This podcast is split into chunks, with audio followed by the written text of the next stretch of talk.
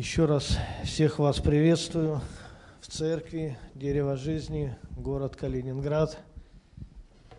Аминь. Ну что ж,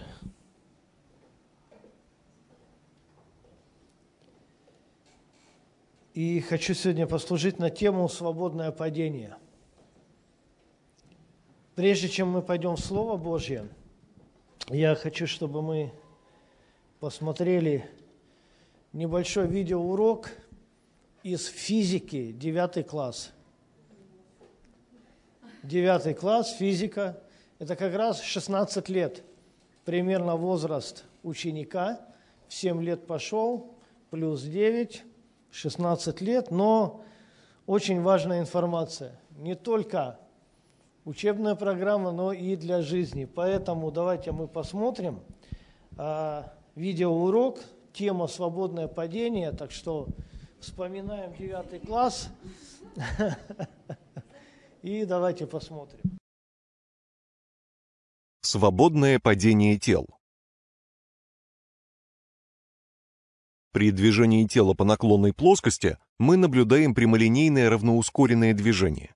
Изменяя угол наклона желоба, по которому скатывается шар, мы замечаем, что с увеличением угла наклона скорость движения шара увеличивается. Продолжая увеличивать угол наклона, мы постепенно придем к случаю, когда тело падает перпендикулярно поверхности Земли.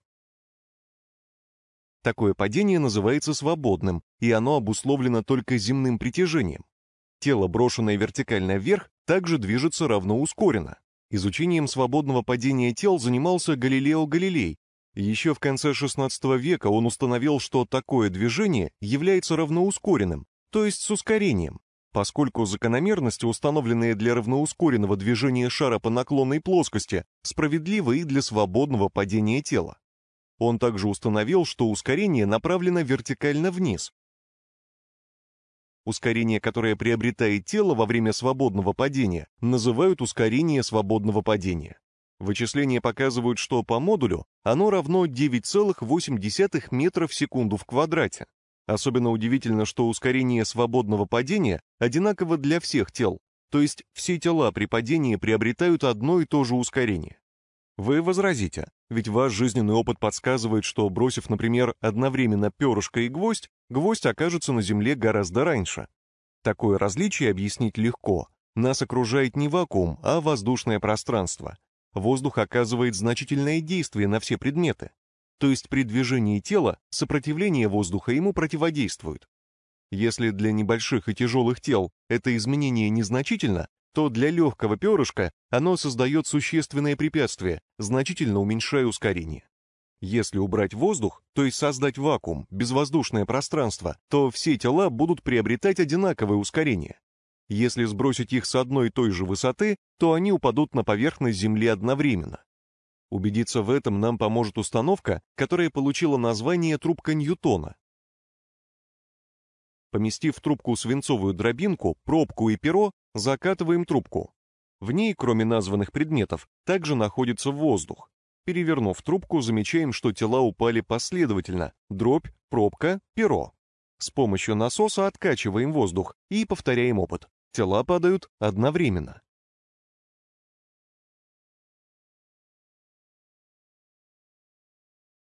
Но хорошо. Суть в чем? Свободное падение. Давайте еще раз. Я коснусь определения и пойдем в Слово Божье, чтобы нам понимать, к чему это и зачем это.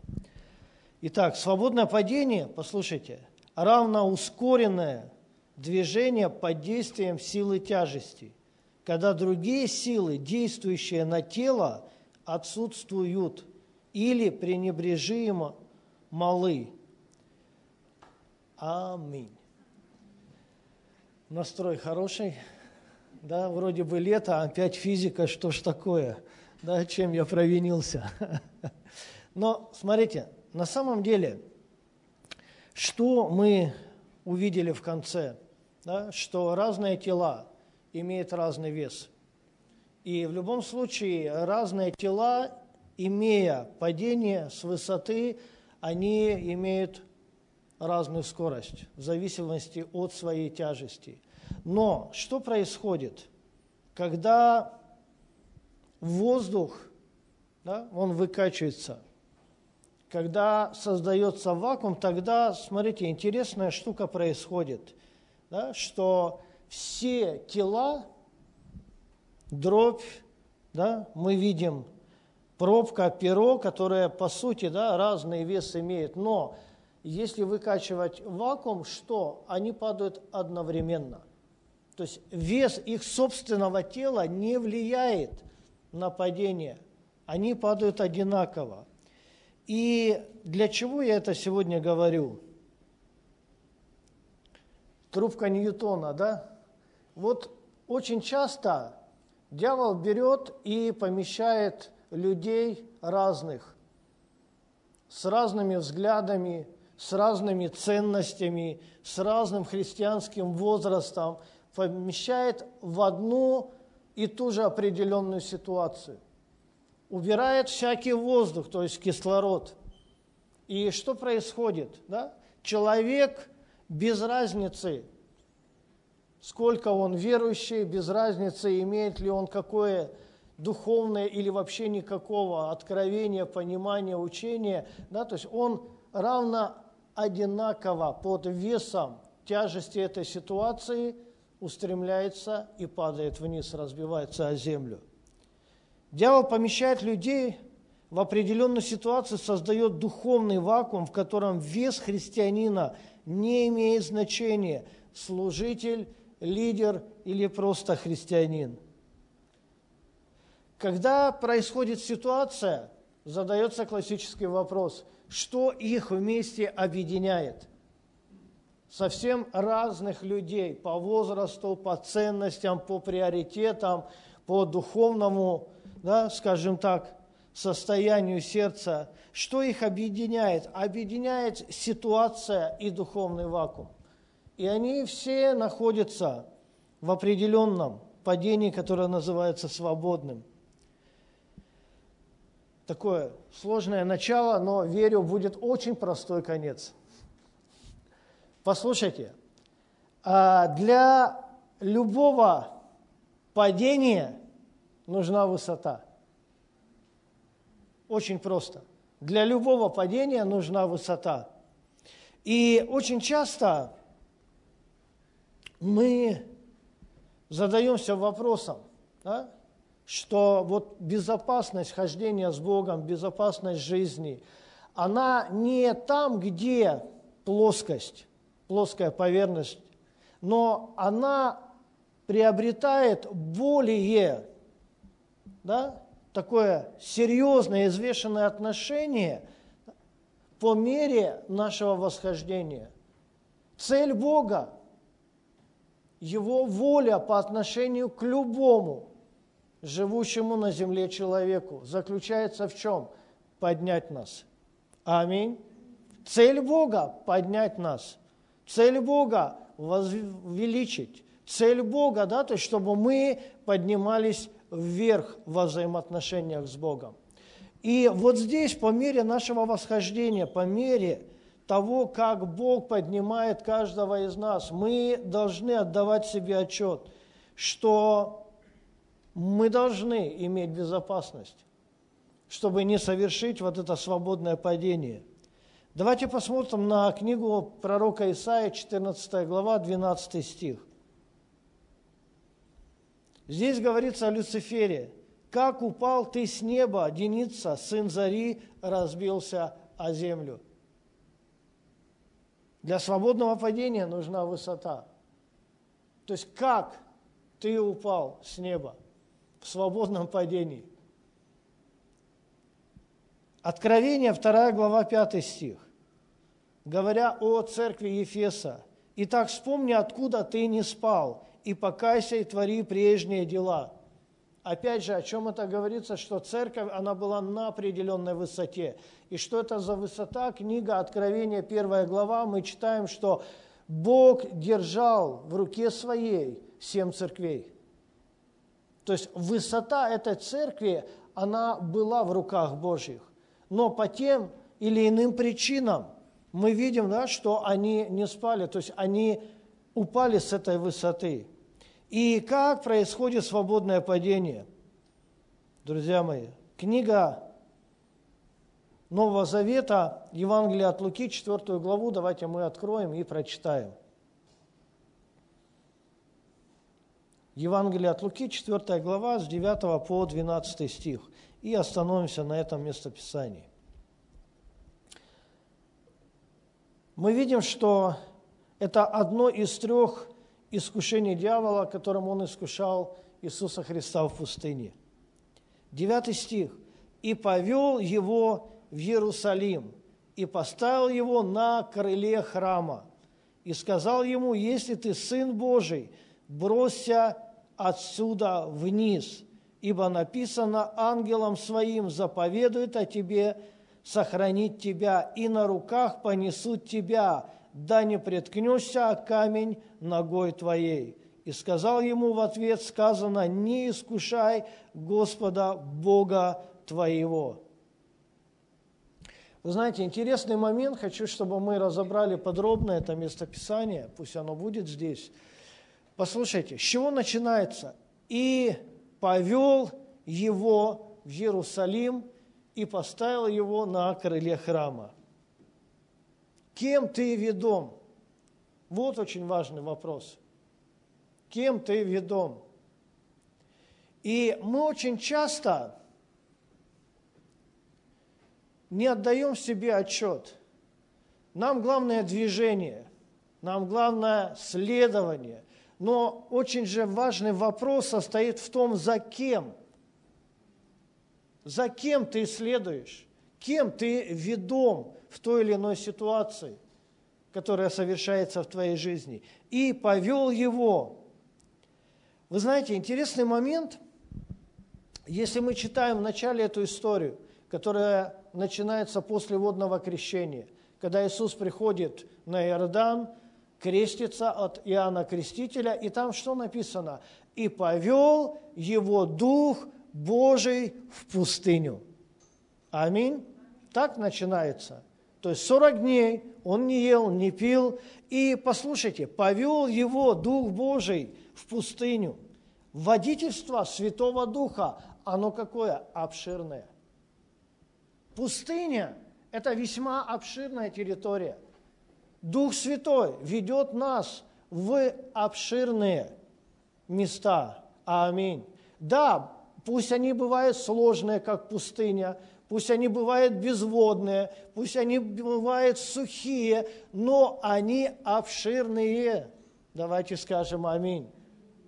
И здесь мы видим, что водительство дьявола, оно отличается от водительства Духа Святого. В чем? Потому что оно ограничено. Берет дьявол Иисуса и ведет его в Иерусалим и поставил его на крыле храма. Цель водительства дьявола, в чем она заключалась? Дьявол довел Иисуса до крайней черты и предложил свое решение. Послушайте, вот он привел Иисуса в Иерусалим, он поставил его на крыло храма. Что такое крыло храма? Это самая верхняя точка храма – Храм – это самое высокое строение в городе было. И мы видим, да, что дьявол доводит Иисуса до крайней точки и предлагает свое решение. Какое? Прыгай.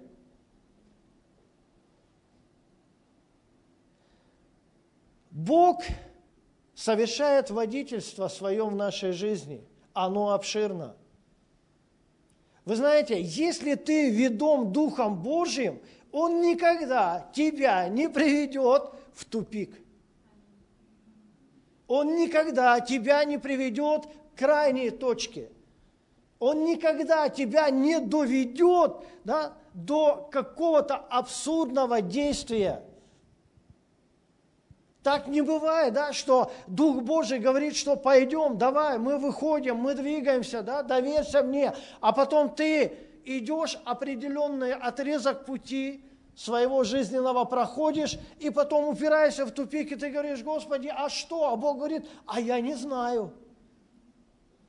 Надо было думать вначале. Ну, такого нету. С Богом такого нету. У Бога всегда есть обширное предложение, у Бога всегда есть обширный вариант. Ты налево, я направо. Посмотри, да, то есть вот, мы можем двигаться в любом направлении. Когда Бог призывал Авраама, Он же не сказал, куда, Он сказал, просто пойдем со мной. И это гарантия нашей обширной жизни с Богом на земле. Аминь. И поставил его на крыле храма. Дьявол довел Иисуса до крайней черты и предложил свое решение. Немножко об этом хочу остановиться на этом и сказать следующее, что у всего есть свой предел, за чертой которого начинается беспредел. Вот у всего есть свой предел в жизни. Мы видим, что когда мы читаем книгу притчей, мы книгу Иова читаем, что? Мы видим, что Бог положил предел всему – между морем и сушей есть предел, между светом и тьмой есть предел, между, да, то есть днем и ночью есть предел, везде есть пределы. И мы видим, что за чертой этого предела начинается беспредел, когда мы начинаем переступать эту черту. И запредельные желания ведут человека к беспредельным действиям. Запредельное желание, неконтролируемое которая называется похоть. Они ведут человека к беспредельным действиям, у которых очень, очень нехорошие последствия. Давайте посмотрим. Дьявол приводит Иисуса на крыло храма. По сути, самая высокая точка на земле. И он говорит, вергнись отсюда вниз на землю. Давай, дальше. И мы можем прочитать и думать, ну, конечно, да, это абсурдное предложение, но послушайте, я думаю, что в диалоге звучали очень интересное. Я думаю, что когда Иисус стоял там, дьявол ему говорил о том, что ты достиг всего. Все. Это твой предел на этом месте. Ты достиг всего. Все, дальше только небеса. Дальше только безграничность. Выше храма только небо. Давай, прыгай с этой высшей точки.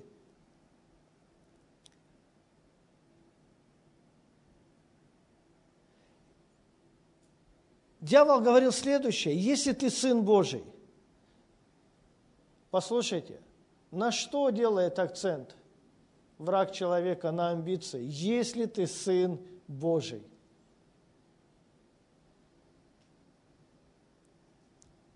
Вы знаете, сын Божий – это ответственность. Это не беспредел, сын Божий. То есть, что хочу, то и делаю. А почему? А потому что папа Бог –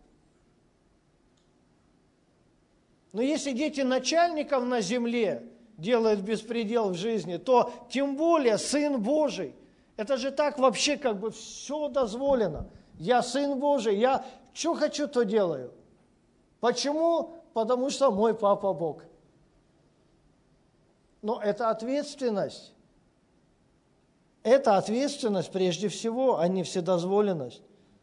И Иисус понимал эту ответственность а дьявол делал наоборот.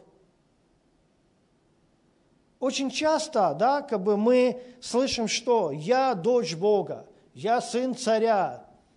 Это все да и аминь, это все по Писанию, но это накладывает на христиан ответственность более, нежели остальных. Аминь. Это же не значит, что все, я сын царя, и я рассчитываю на царское обеспечение – а все остальное меня не касается. Живу как хочу, делаю, что хочу, Говорю, что попало. Почему? Потому что папочка меня любит. Да? Одно из исповеданий современного христианства. Я не отменяю это, я не противоречу, я просто хочу, чтобы мы посмотрели на ответственность, а не на вседозволенность. Послушайте, послушайте, интересный момент. Если ты Сын Божий, акцент на амбициях. Ибо написано.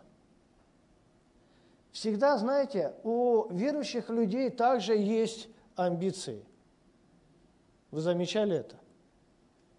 У верующих людей, потому что прежде всего они люди, а потом уже верующие. Есть амбиции.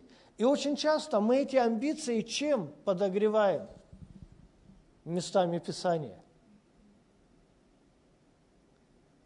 нам что-то сильно захотелось, нам охота совершить крайние меры какие-то, и что? И мы для подтверждения своего внутреннего состояния мы начинаем читать Библию. Для чего? Чтобы найти место, подтверждающее и мотивирующее нас к чему? К действиям.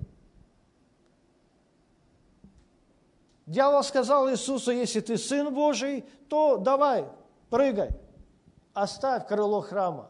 Ибо написано, в подтверждение этому я тебе даю слово. И что написано?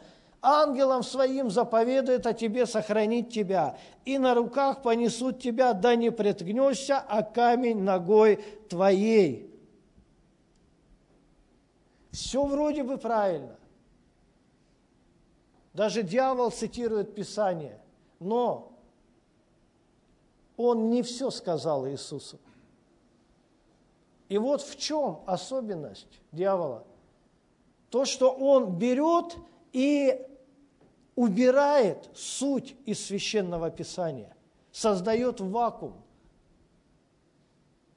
А что такое вакуум? Вспоминаем девятый класс, урок физики.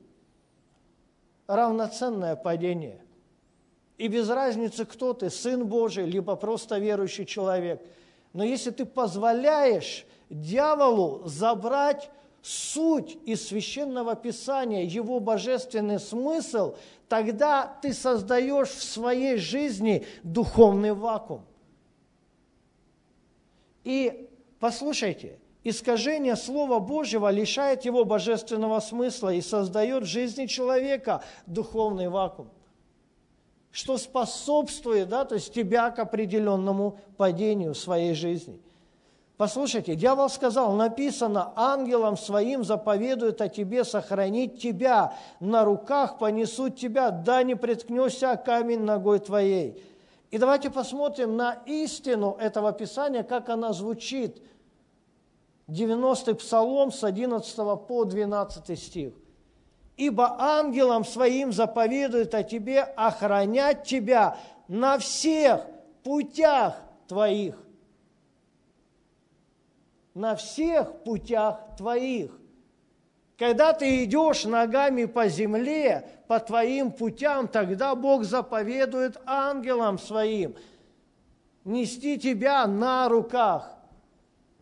Здесь не говорится, да, то есть о запредельных возможностях – ты стоишь на крыле храма, и дьявол что? Он забирает смысл из священного писания, и он говорит, так написано же, тебя понесут ангелы, с тобой ничего не совершится, ты не приткнешься.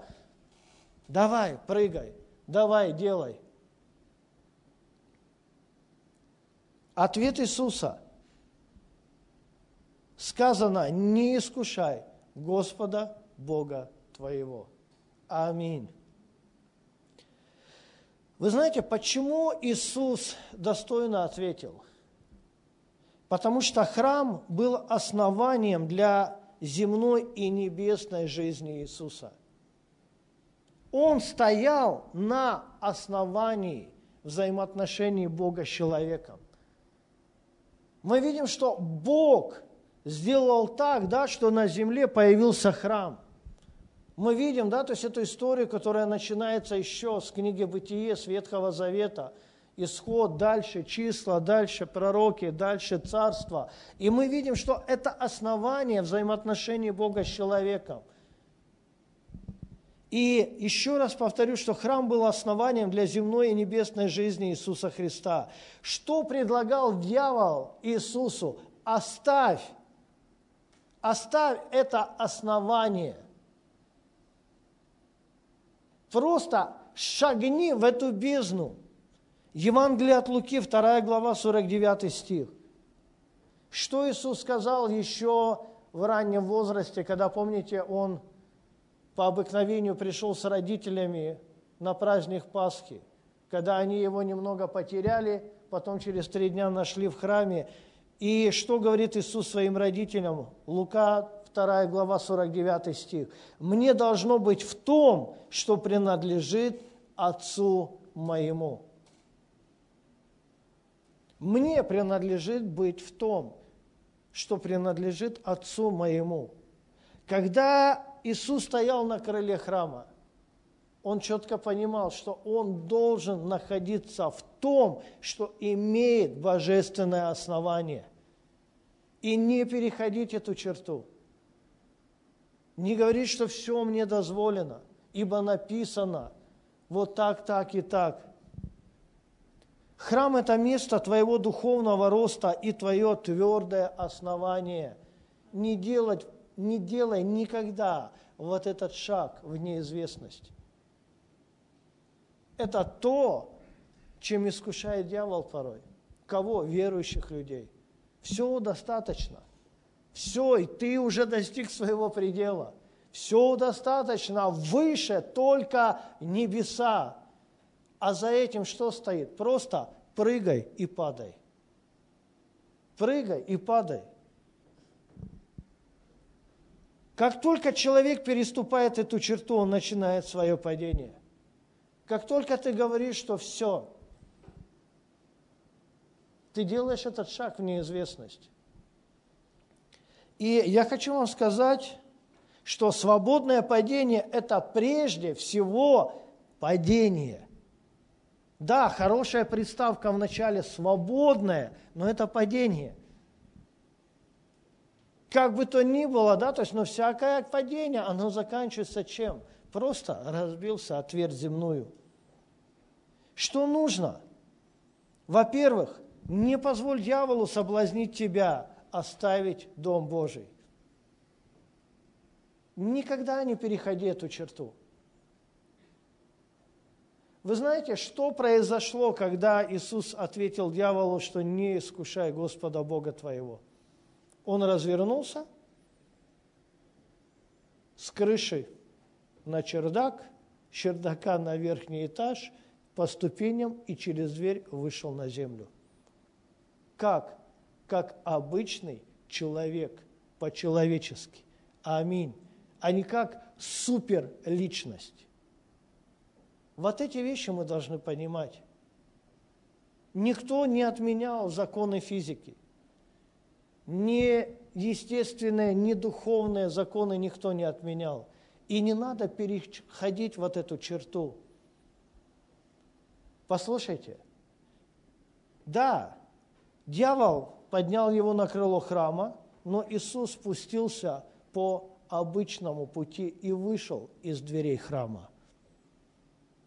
И пошел дальше совершать волю Бога на земле и утверждать Царство Небесное на земле. Аминь. Не позволяй дьяволу соблазнить тебя и оставить Дом Божий. Второе, не позволяй дьяволу поместить тебя в духовный вакуум. Очень часто мы ищем, когда приходит ситуация, что мы делаем как верующие люди? Мы же начинаем искать подтверждение, выход или вход через что? Через Слово Божье – начинаем его читать. Но очень часто что делает дьявол? Он искушает нас, он забирает несколько слов из общего писания. И что он создает для нас? Определенный духовный вакуум. И когда мы думаем, что вот мы получили подтверждение Слова Божьего, потому что написано обо мне вот так, все, ты попал. в этот духовный вакуум. И что? И он ускорил твое падение. Если до этого ты размышлял, но когда ты позволил дьяволу обмануть себя, что? Ты ускорил этот процесс. Почему? Потому что написано. Потому что написано. И третье, не позволяй свободе стать для тебя вседозволенностью. Свобода – это не вседозволенность. Послушайте, самая свободная личность, которая когда-либо жила на земле, это Иисус Христос. Аминь. Свободный человек, самый свободный человек. Но в его жизни действовали ограничения. Мы нигде не видим, что Иисус летал по земле. Да, Он ходил по воде, когда нужно было показать ученикам. Это был один раз. Это не было всегда. Не было так, что, знаете, а ученики поплыли по обыкновенным на лодке, а Иисус говорит, ребят, ну вы, вы разве не знаете – что у меня вообще нет в этом нужды. Шлеп-шлеп по воде туда-обратно. Улетел Иисус, прилетел Иисус. Нет, он был ограничен чем? Человеческим телом, человеческими возможностями, законами земли, законами неба, духовными, материальными. Но при этом, да, то есть мы видим, что у него была свобода, да, то есть совершать хождение с Богом. Аминь не позволяй свободе стать для себя вседозволенностью. Послание к Галатам, 5 глава, давайте прочитаем.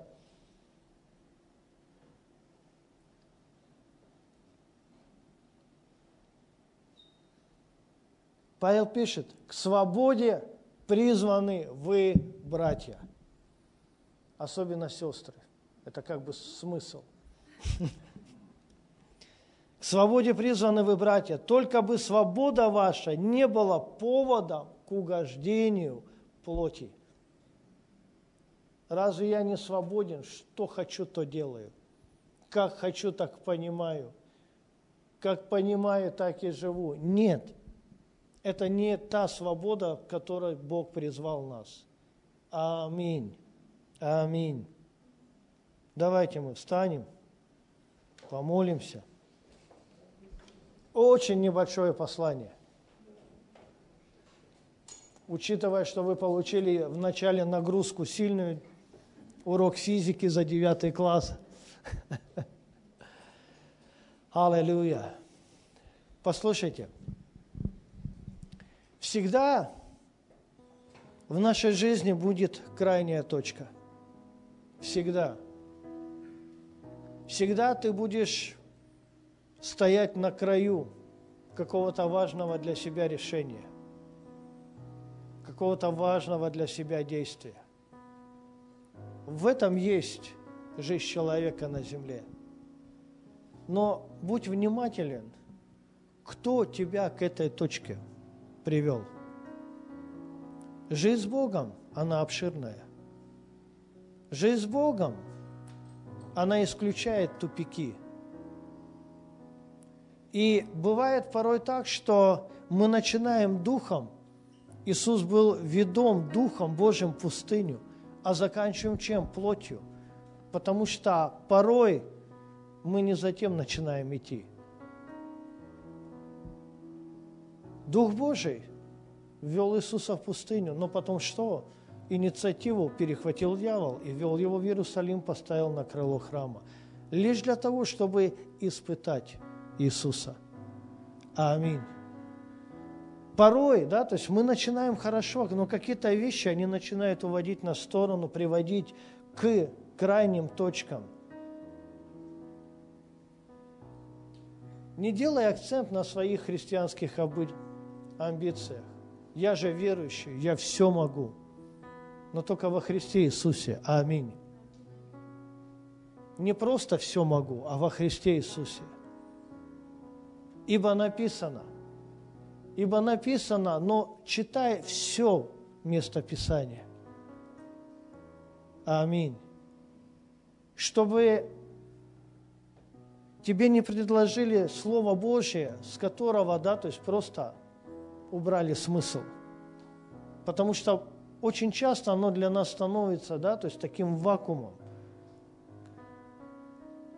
который мотивирует нас к этому быстрому свободному падению. И самое главное,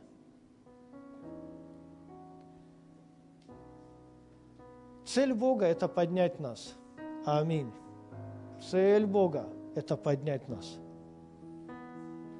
Не опустить.